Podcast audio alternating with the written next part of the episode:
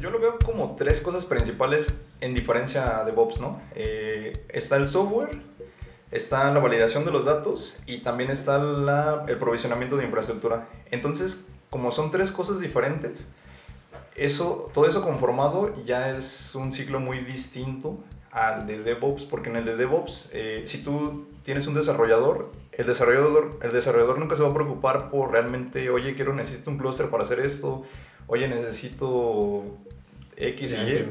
Pero en data sí puede llegar el caso en que te diga, oye, yo necesito que tú me provisiones con 10 clusters de 256 gigas cada uno porque necesito ingestar mucha información. Entonces ahí el enfoque ya cambia bastante. Claro.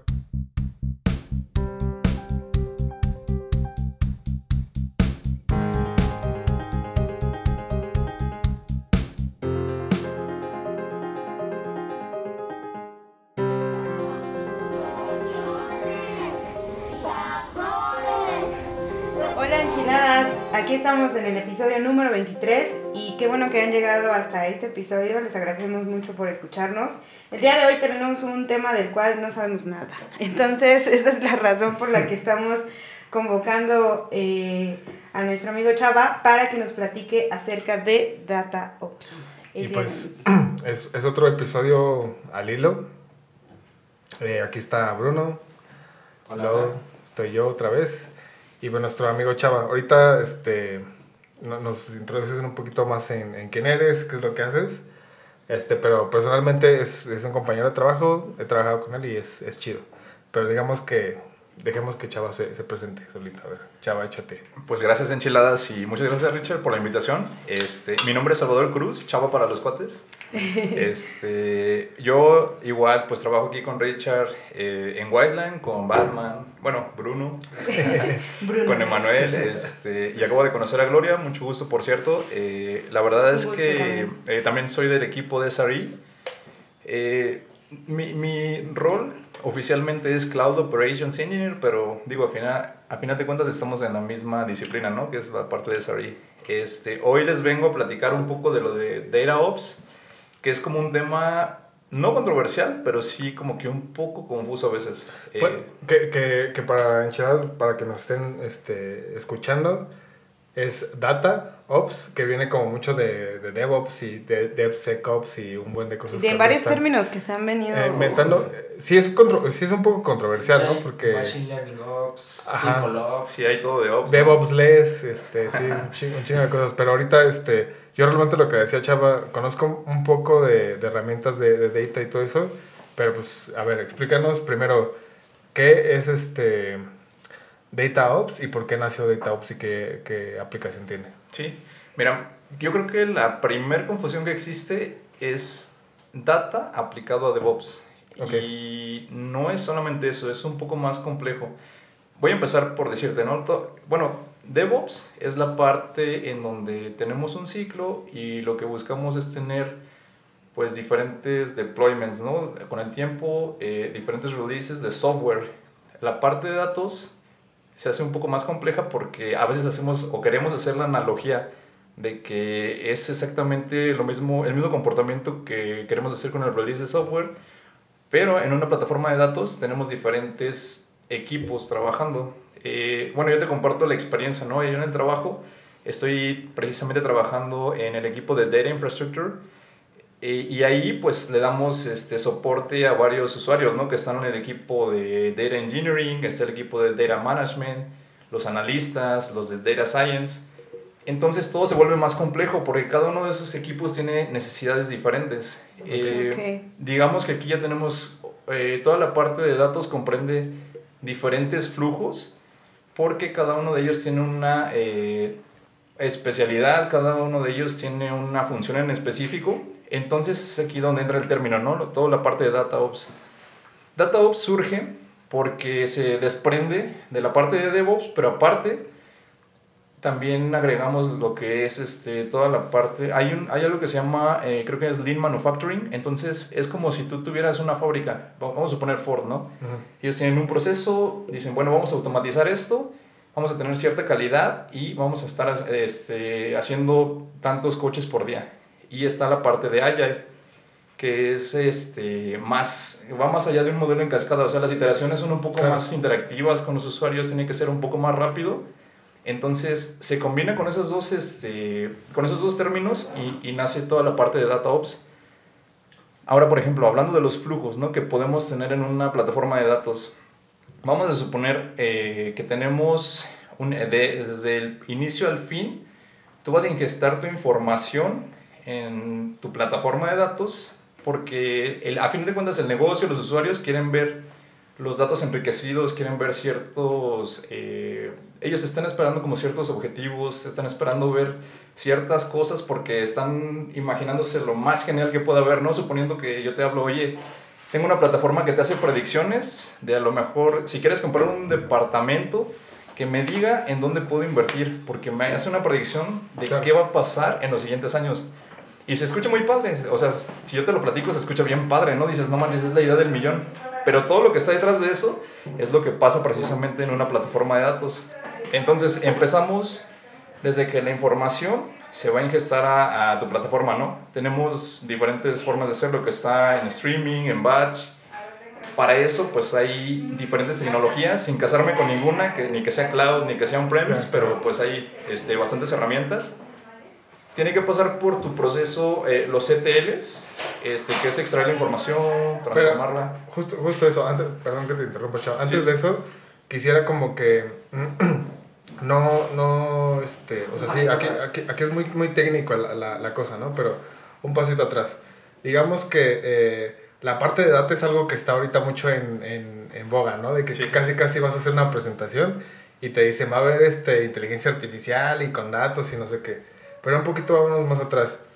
Para las personas que no saben eh, qué aplicaciones tiene Data, eh, nos puedes dar, por ejemplo, este, pues se aplica en tales cosas o algo muy práctico que tú digas, eh, en esta parte se está ocupando Data.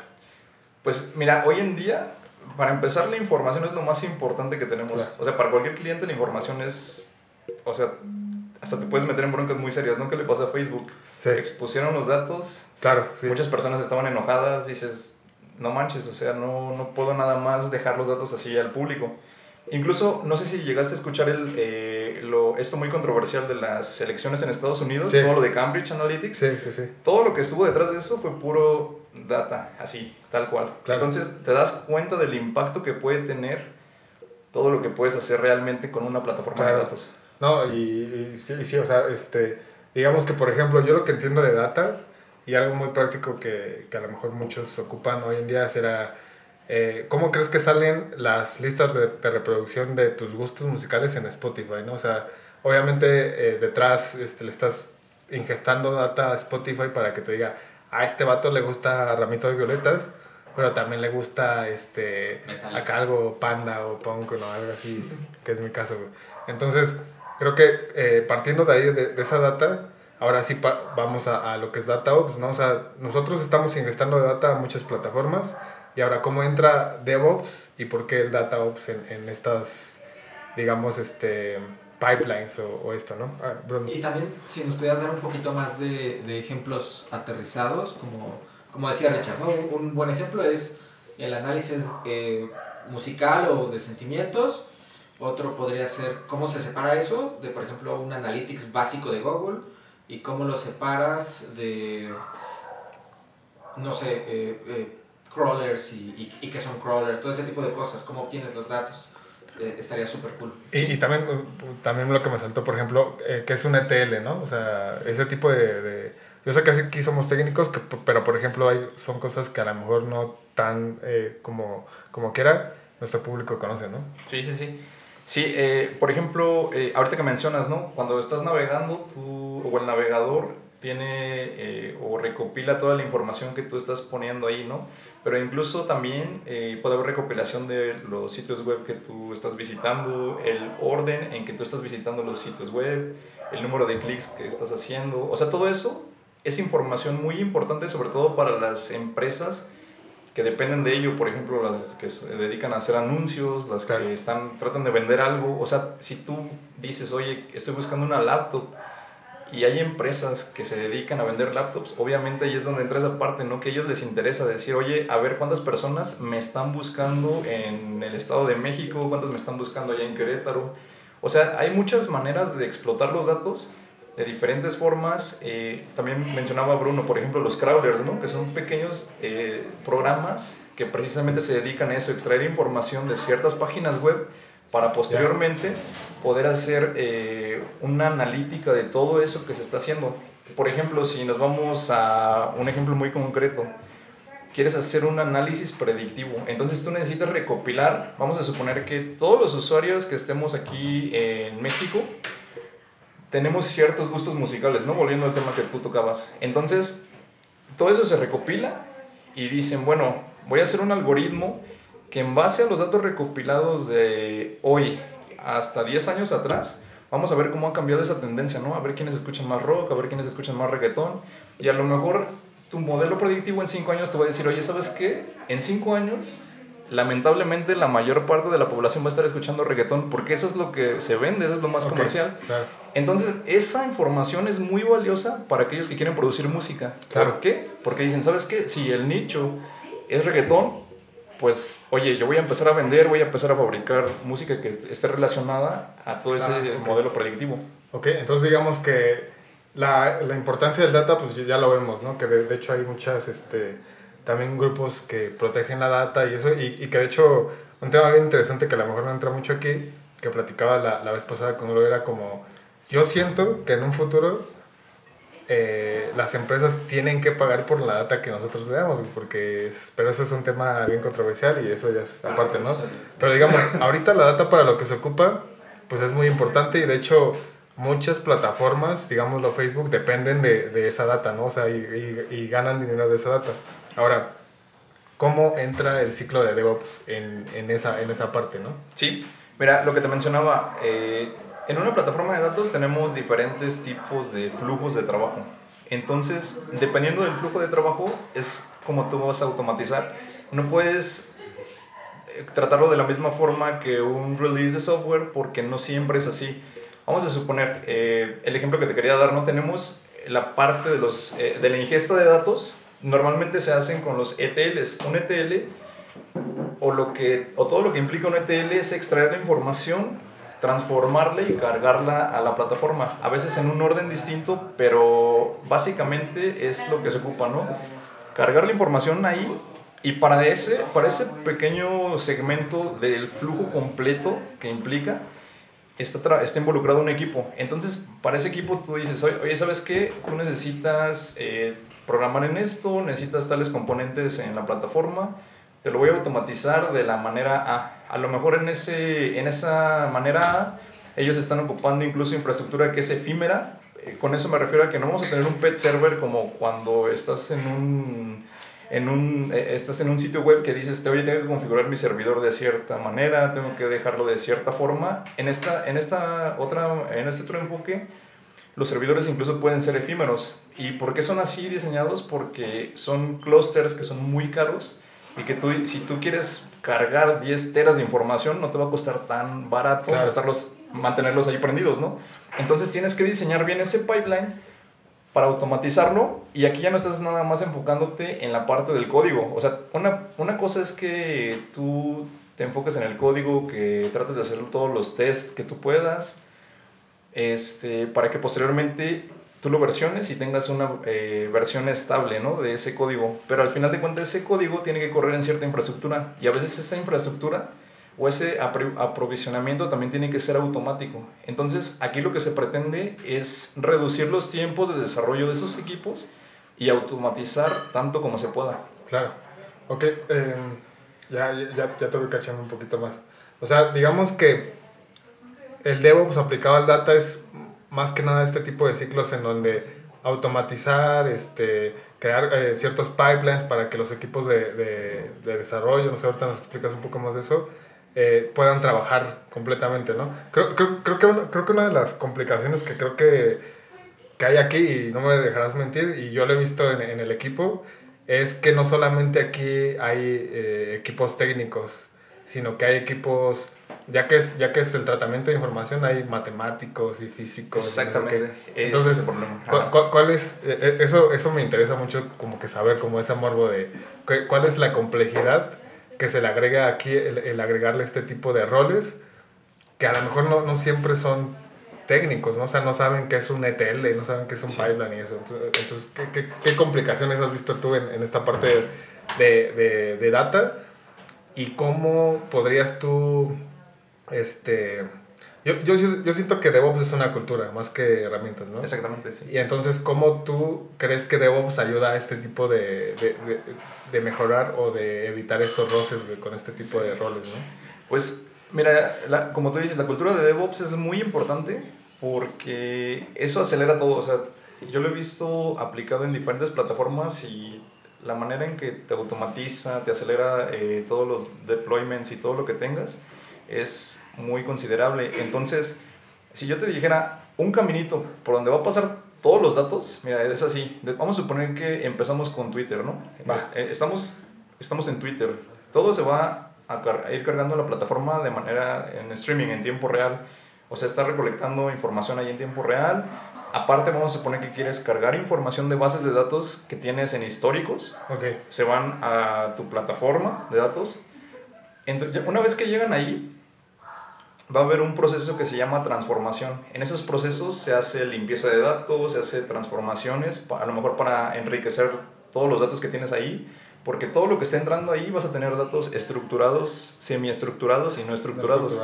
Entonces es todo tipo de, de información y tú lo que tienes que hacer es darle una forma para posteriormente explotarla. Ya que pasa ese proceso, entonces a lo mejor entran los equipos que tú comentas, ¿no? Los de Data Scientist que dices, bueno, yo soy un matemático, tengo cierta información, quiero explotarla, quiero crear modelos matemáticos para hacer eh, ciertas cosas y posteriormente toda esa información que ya está explotada, que ya está en una cierta zona donde ya se puede consultar, es entonces lo que se arroja a los usuarios, porque ellos ya pueden consultar datos que ya están en su última fase, que dicen, oye, bueno, eh, si yo quería tener una predicción, ya paso por todas estas fases posteriores, ya puedo saber, ya puedo ver los datos reales.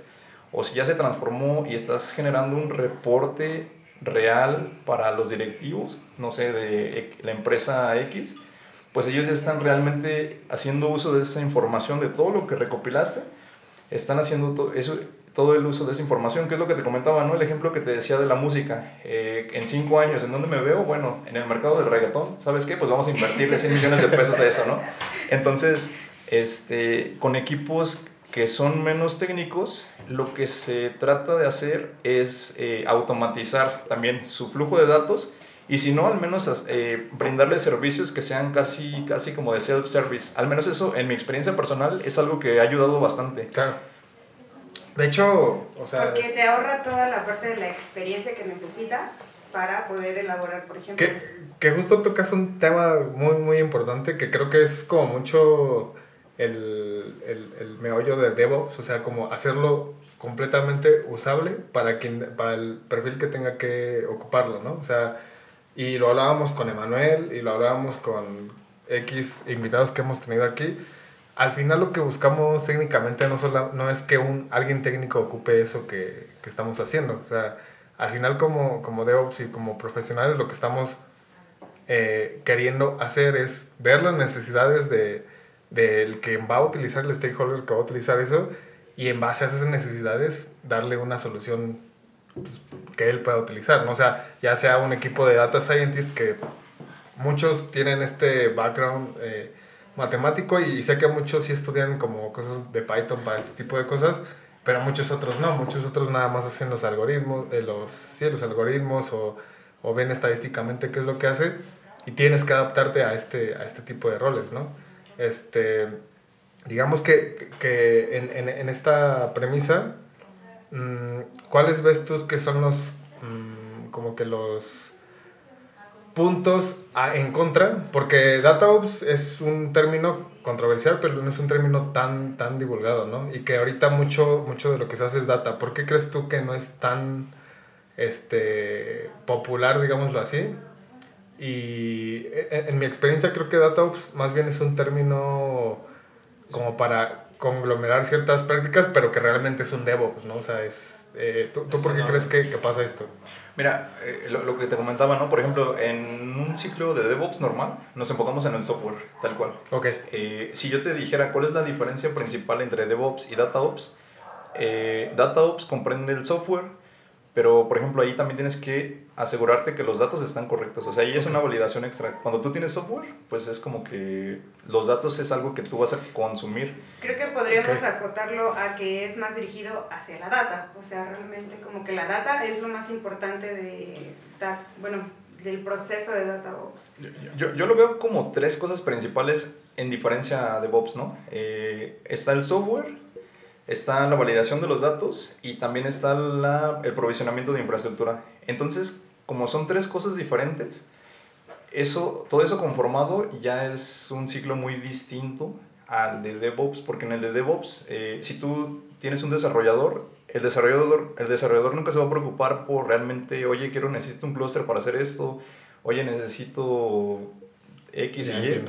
Pero en data sí puede llegar el caso en que te diga, oye, yo necesito que tú me provisiones con 10 clusters de 256 gigas cada uno porque claro. necesito ingestar mucha información. Entonces ahí el enfoque ya cambia bastante. Claro. Ya, o sea, como que las, las cargas de procesamiento de, de, ciertas, de ciertos trabajos sí te obligan a que, a que tengas este tipo de infraestructura, ¿no? Exactamente, okay. sí. Eso es, fíjate que eso no lo tenía en cuenta. Bueno, pues, eh, bueno, yo ya regresé porque fui a recibir a unos amigos. Primero este, que nada, buenos días. Primero que nada, buenas tardes.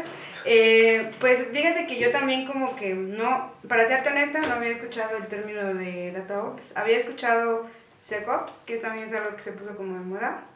Pero en mi entender, o bueno, con, con todo lo que has comentado y esto, es que obviamente DataOps está como bastante enfocado desde mi punto de vista como a que los datos, o sea, persistan, así cambies tú de ambiente, ¿no? O solamente es como, permite también datos efímeros. O, por ejemplo, es que estaba pensando, ¿no? Porque realmente la data es muy importante. O sea, por ejemplo, eh, nosotros estuvimos en un proyecto donde tuvimos que sacar como data de un data center para subirlo, por ejemplo, a Microsoft Azure.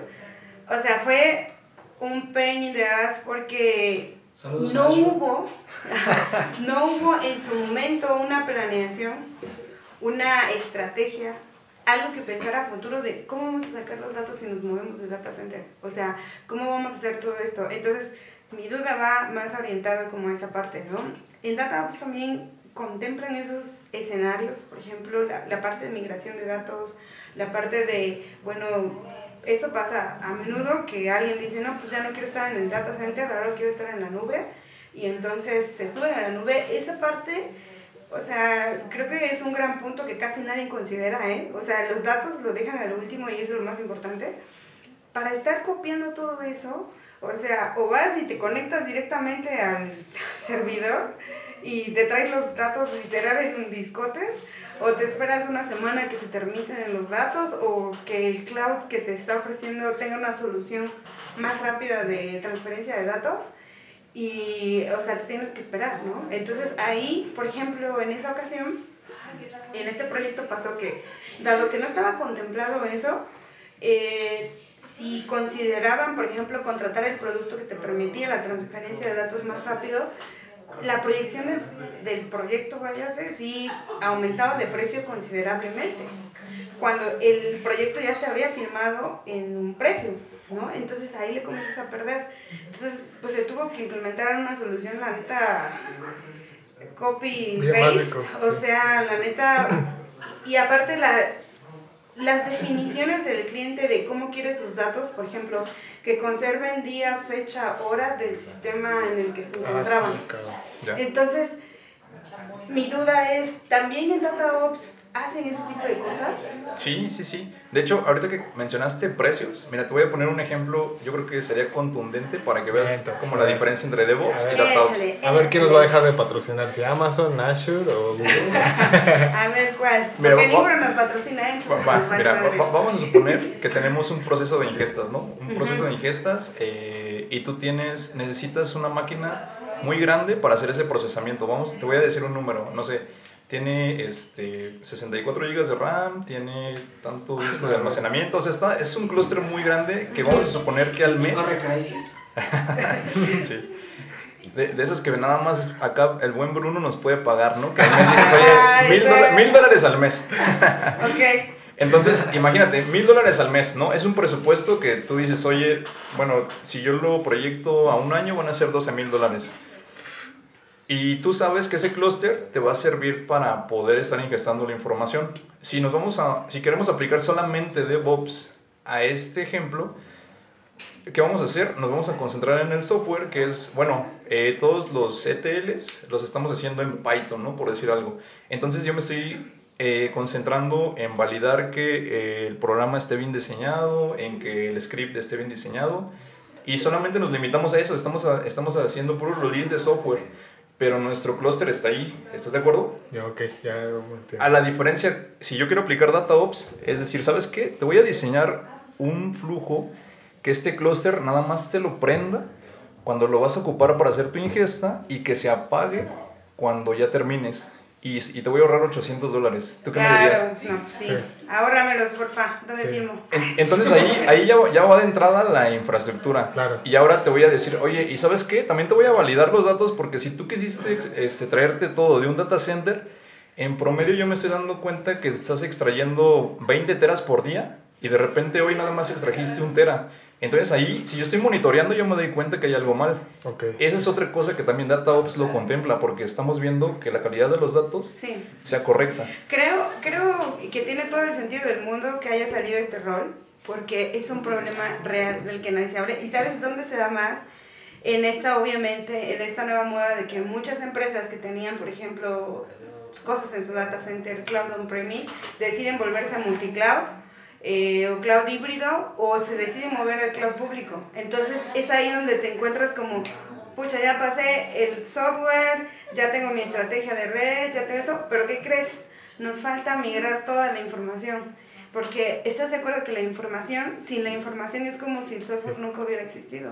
Entonces, eso eh, creo que ahora entiendo, digo, desde sí. mi punto de vista, por qué aparece ese rol. ¿no? De hecho, de hecho, ahorita así como lo explicaste, güey, ya así fue como, ah, tiene sentido, o sea, como que sí. ya sé por qué nació este pedo. Sí. Oye, oh, qué chido. Yo, yo tengo una duda. Eh, justo yo, yo me he estado empezando a, a clavar mucho en DataOps, de hecho, eh, he estado platicando con Samuel Rojo, creo que uh -huh. si lo ubicas. Sí, sí. Samuel. Eh, y la gran duda que tengo es, ¿el producto que obtienes es, es uno de los productos más efímeros o más importantes, ¿no? que es información? Siempre, siempre vas a obtener información, no vas a obtener una app, no vas a obtener una plataforma, quizás DataOps, o algo en medio. Eh, pero ¿cómo inicia? ¿Qué, ¿Qué dispara un necesito un DataOps? ¿Qué dispara un análisis de datos? Mira, de, de, mi, de mi punto de vista, o sea, por la experiencia que he tenido, lo que ha pasado es que, eh, como bien dicen, ¿no? ahorita todo se populariza. O sea, todos dicen, oye, yo quiero tener todo en cloud, yo quiero tener todo acá. Y todos empiezan a levantar servidores, empiezan a hacer configuraciones. El problema llega al punto en el que dices, oye, esto me está saliendo muy caro. Y nos está saliendo muy caro porque hubo un mal diseño. Y precisamente en ese diseño entra lo efímero que tú mencionas. O sea, si tú no diseñas un flujo de datos que sabes que va a ser efímero, pues obviamente tú lo vas a tener como que configurado para que esté así todo el tiempo, pero no lo estás aprovechando realmente. O sea, tú, tú lo que diseñas es funcionalidad, pero no estás optimizando recursos. Entonces en esa optimización, este, pues realmente se te está yendo mucho dinero. Hay eh, ciertas cosas que sí van a ser configurables y que se van a quedar ahí este, a lo mejor todo el tiempo o de alguna manera viviendo, pero son casos muy particulares. Este, la idea aquí, y, y, te digo, o sea, regresando a lo mismo, ¿no? desde un punto de vista eh, muy personal y con la experiencia que he tenido, es que todo esto está surgiendo precisamente por la optimización de precios, porque estas máquinas para datos son muy caras, entonces uno no se puede dar el lujo de tenerlas todo el tiempo prendidas porque ahí se te va, o sea, se te va todo, ¿no? Se te va el viaje a Cancún, Bruno. Entonces, ¿para, ¿para qué te digo? O sea, es... Nada más Sigma puede, puede pagar eso. Ya, ya, que Sigma nos va a patrocinar, pues sí. todos allá en el Pues próximo sí, episodio. Las botellas de tequila. Sí, Me lo, me lo gasto en Don Julio's mejor. Pues sí. Que justo, que justo eso estábamos platicando ayer. Este, estábamos platicando de, de los contenedores, ¿no? Cuando salió Docker y que ahorita ya hay un buen de, de, de, conte- de- motores, ajá, motores de contenedores. Y, y decíamos eso, ¿no? O sea, en su, en su momento eh, Docker fue la solución hasta que se dieron cuenta que tener el Docker Daemon siempre ahí eh, pues era un, un pedo, ¿no? Y justo es, es, es, lo, es lo mismo, creo que eso le pasa a todas las tecnologías. Primero es la novedad, ok, todos lo usamos, y después que sigue la opti- optimización de lo que dejamos de descartar de, o sea, o que, lo que descartamos de esa tecnología, ¿no? Al empezar a usar, ok, ya somos expertos en Docker, ahora nos damos cuenta que tener un pinche Daemon Docker ahí prendido, pues es una pérdida de, de recursos, ¿no? Que es lo, justo lo que, lo, que, lo que estoy diciendo, y que creo que es justo lo que le pasa a todas las tecnologías, ¿no? O sea, Sí, en sí, sí. general, a todos... eh, primero es implementación, ok, ya lo haces chido, ahora cómo lo vamos a optimizar, ¿no? Sí, sí, sí. Y, y sobre todo, mira, hoy en día eh, todo lo que tenga que ver con datos lo van a ver muy, muy de moda porque se viene inteligencia artificial. Sí. Bueno, ya lo tenemos, ¿no? Sí. Sí. Se vienen todos los algoritmos de, este, predictivos, o sea, todo eso por detrás Sí. son datos. Entonces, es el hit, va a ser el hit. Creo, creo, por ejemplo, otra cosa muy importante es que decía Richard, ¿por qué no se hace tan popular y tan famoso? Yo, desde mi punto de vista, el tema de los datos tiene un valor o una importancia para una empresa que a lo mejor ya lleva tiempo o que apenas se dio cuenta que sus datos tienen importancia, ¿no? Pero, por ejemplo, una startup a lo mejor sí puede ocupar un ciclo de DevOps, ¿no?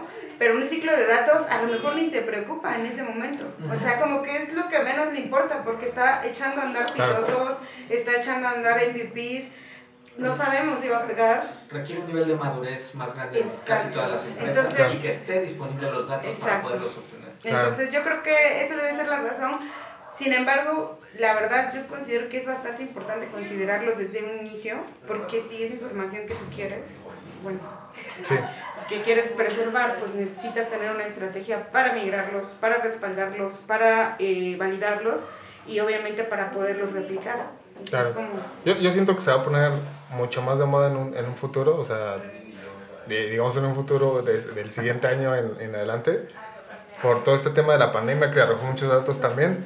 Pero tú cómo ves el, el, el futuro de los datos? Lo que te decía en un principio, ¿no? Que estaba platicando con Gloria. Este, yo siento que en un futuro los datos que ahorita estamos regalándole a estas plataformas, este, nos vamos a dar cuenta que es mucha información que, que tienen que pagar por ella, ¿no? Entonces, ¿tú cómo ves en, en este sentido, no en este, no en este sentido técnico. medio, no, este, no técnico, medio, este, ¿cómo se, conspiranoico, sino, ¿cómo, cómo, cómo ves eh, el, el- la data y el data ops en, en el futuro de, de todo este ecosistema? Sí, de, de hecho, eh, pues es muy cierto lo que dices. Y de hecho creo que es algo que está pasando. Las empresas pagan por datos. O sea, incluso eso ya es un hecho de que si quieren echar a andar su negocio, es, lo que, es como la gasolina de los coches. O sea, necesitan pagar por eso para que ellos puedan echar a andar sus negocios. Porque de otra forma es, este, pues no, no puedes nada más inventarte la Claro. información. Este, tienen que sacarlo de alguna fuente eh, confiable, entonces eso es algo que ya está pasando y como bien dices tú es algo que se va a cotizar. Yo lo que estaba pensando el otro día dije, bueno, va a llegar un punto en el que va a haber tantos datos que cómo van a estar los data centers ¿no? de los diferentes Sí, este, claro. cloud providers, entonces a lo mejor tendría que haber estrategias de, me- este, de compresión, o tendría que Compresión. haber este, estrategias de storage mucho mejores que las que existen ahorita, precisamente para poder alojar todo eso. Claro, porque- fíjate, es algo que no me había puesto a pensar. El, el lugar donde se guardan todos estos datos es, es, es, es finito, güey. No es como que Sí, no, infinito. es, digo. es, finito. Digo, el chava, el chava sube tres TikToks al día, güey, y no sabes dónde se guardan, pero, pero algún día, güey, ya no vas a poder subir más que dos Exactamente, uno, güey. no, y, no, y aparte, eso es histórico, o sea, yo te estoy hablando de que, pues, ahorita hoy en día, en todo el 2021, no sé, subimos N número de datos, ¿no? Pero im- imagínate ya en el 2040, en el 2050, Sí. te vas a ir a recopilar todo lo de atrás y aparte todo lo que tienes este, en ese momento. Y yo creo que también van a surgir algoritmos que nos van a facilitar hacer el, eh, como a lo mejor este, mejores modelos predictivos o mejor análisis de datos de toda esa cantidad de datos precisamente que están. Sí, fíjate que sí, es algo que no me había puesto a pensar, pero que sí va a ser una crisis en el futuro. Sí, pero para eso tenemos un capítulo con Álvaro de Ceph De Ceph. y Storage. Por si no lo han escuchado. Ah, muy bueno, ¿eh? Muy Sí, bueno. a ver, Eh, lo vamos a tratar otra vez por ahí. Por ahí Vale. De hecho, ahí lo vamos a ver. Este, Pero bueno, este, pues vamos concluyendo. La neta está bien interesante. Yo estaba así completamente en ceros de- del tema. Igual. Pero está, está chido, la neta fue mucha la analogía. Este, yo me quedo con eso, no sé qué va a pasar con los datos, es algo que no nos hemos puesto a pensar, creo yo. siempre nos ponemos a pensar en pipelines de CI/CD y este pedo, pero nunca nos ponemos a pensar en datos. Y la neta muy chido por, por, por mi parte, pues creo que Pues yo como conclusión sería, pues básicamente creo que los datos son importantes y creo que es bueno que cualquiera que se vaya a dedicar al término de IT le dé la importancia que necesita, ¿no? Porque ya sea tener así, aunque sea un análisis muy básico y un diseño muy básico para el manejo de los datos, es sumamente importante. O sea, desde una base de datos para un sistema de usuarios, si no la diseñas bien, o sea, tu futuro te va a costar mucho, ¿no? Sí, Entonces, sí. eh, para todos los que nos están escuchando y que a lo mejor no habían escuchado de DataOps, pues esperamos que les haya servido los consejos de Chava y pues ya saben, si tienen más dudas, comentarios, por favor, por Twitter. paguen por este, ellos. No, es cierto. ¿Dónde, dónde te pueden una contactar? suscripción no es cierto, y pues este, yo creo que, que publiquen ahí en el Twitter o en el, o mándenos un correo y con gusto pues vamos a ver si les podemos este, ayudar con eso. Podcast arroba enchiladasdevops.com. Ese es el correo, creo. No, es mi arroba enchiladas. O el, el que sea, el pueden mandar a los dos, los vamos a ignorar a todos. No, no es cierto. Alguien. Spam directo. No, no es cierto. Pero bueno, muchas gracias, Chava. Este, no sé si quieras de- decir algunas palabras de conclusión. Tus redes sociales, tu OnlyFans, ¿dónde te podemos encontrar? Sí, eh, como conclusión, o sea, eh, lo que yo les puedo dejar como experiencia es, eh, si ustedes van a estar trabajando en la parte de soporte de una plataforma de datos, y yo creo que como en cualquier otro caso, piensen en el usuario, ¿qué necesita? O sea, tienen que entender los, exactamente los flujos que va a realizar y a partir de eso, pues ya pueden hacer un diseño más aterrizado a lo que ellos quieren y, pueden optimizar mejor porque sí, eh, la mayor problemática ahorita en, las plataformas de datos es el costo. Entonces, lo que les va a interesar es optimizar y que todo les esté jalando bien, sí, que se les caigan los servidores, etcétera. Entonces, ese es como el tip. Este, redes sociales, bueno, mejor les paso mi correo y ya de ahí Ok. Lo abordamos. Ya, Pero ya. Sa- salvadorconz64 arroba gmail.com. De todas maneras lo vamos a poner este, en, en los comentarios. Y este, bueno, ahí, ahí para que contacten al chavo. La neta, muy, muy chida plática, me, me, me dejó muy chingón. Pues vámonos, ¿qué? ¿A la vista o qué? Sí, ¿Qué gracias, es la, gracias. Brunito, la conclusión de Brunito? Quiero escuchar la conclusión de Bruno. La mía, eh, pues justo creo que lo- los datos sí es algo que muchas veces, pues inclusive los mandamos a DevNull y, y no nos preocupamos por ellos, ¿no? Pero quizá eh, voltear a verlos nos permita inclusive comenzar a ver pilares como observabilidad. Y Bruno es bien paranoico, ¿eh? Con yo- lo de y- los datos. sí, yo, yo sí creo que las palomas son cámaras que nos espían. Pero eso es para otro tipo de podcast. Ok. Eh, De cosas raras. Pues bien, pues muchas gracias, Chavo, por acompañarnos. Muchas Este, gracias, Chava. Muchas gracias, Gracias por otro episodio. Y pues vámonos. Vámonos. Vámonos, gracias Los enchiladas. queremos mucho en Enchiladas y síganos escuchando y por favor mándenos su feedback y sus comentarios por las redes sociales o por el correo electrónico. Hizo dinero. Muchas gracias. Gracias. Besos. Bye. Bye. Adiós. Ahora sí ya.